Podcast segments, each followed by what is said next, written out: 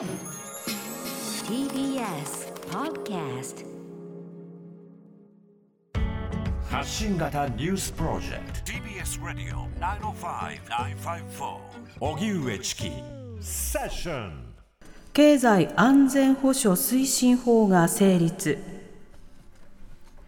岸田政権が看板政策に掲げる経済安全保障推進法が今日参議院本会議で採決され与党と立憲民主党日本維新の会などの賛成多数で可決成立しました。この法案はアメリカと中国の経済的影響やロシアのプーチン政権によるウクライナへの軍事侵攻など安全保障環境が緊迫する中戦略的に半導体などの重要物資の安定的な供給や技術を確保して基幹インフラを維持する体制を整備することが目的です。一方で国に企業の調達先などを調査する権限を与えるなど自由な経済活動への過剰な介入につながるとの懸念が野党から示されていましたが事業者の自主性を十分に尊重するとする付帯決議を採択したことで立憲民主党なども賛成に回りました。来年春から段階的に施行されますが法律には依然曖昧な点が残ることに経済界からは懸念する声も出ています。新型コロナ対策を検証。有識者会議が初会合。新型コロナウイルスをめぐる政府の対応を検証する有識者会議が今日初会合を開きました。この会議は医療の専門家や経済界など8人で構成され行動制限や医療体制などの課題を議論し政府の中長期的な対策づくりに生かすための提言を来月中にまとめる方針です。一方政府は水際対策について来月中にも入国者数の上限を1日あたり1万人から2万人に拡大する方向で調整していることが分かりましたビジネス目的や留学生が対象ですが、これとは別に観光客の受け入れ再開についても検討されています。そのような中、松野官房長官は今日定例会見で、新型コロナ対策のマスク着用について、人との十分な距離が取れる前提で、屋外では必ずしも必要ではないとの認識を示しました。気温が高い時は着用により熱中症のリスクが高くなると説明。今後専門家などの意見を踏まえて検討するとしています。ダチョウ倶楽部の上島竜兵さん死去。お笑いタレントでダチョウ倶楽部のメンバーの上島竜兵さんが亡くなったことが分かりました。61歳でした。警視庁によりますと今日午前0時ごろ家族から119番通報があり上島さんは自宅マンションから病院に搬送されましたが午前1時前死亡が確認されたということです。関係者によりますと自殺とみられています。上島さんは劇団青年座を経て肥後克弘さん寺門ジモンさんらとダチョウ倶楽部を結成。バラエティ番組を中心に活躍し体を張ったリアクション芸で知られていました。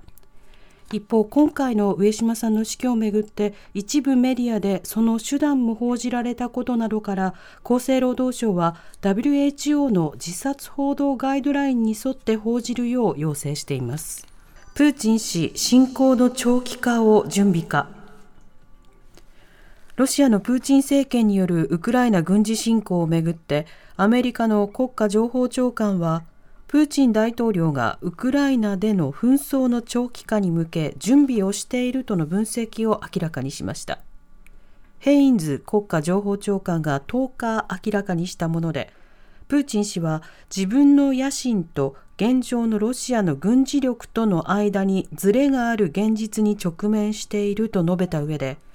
今後数ヶ月はより予測が不可能で事態が激化する可能性があると強調しています。また国防総省の高官は東部ドンバス地方でのロシア軍の動きについてプーチン氏が想定していたよりも少なくとも2週間程度展開が遅れているとの分析を明らかにしました。南部オデーサについてはミサイル攻撃の頻度が増えているとしたものの黒海から上陸作戦を行うような兆候はないとしています。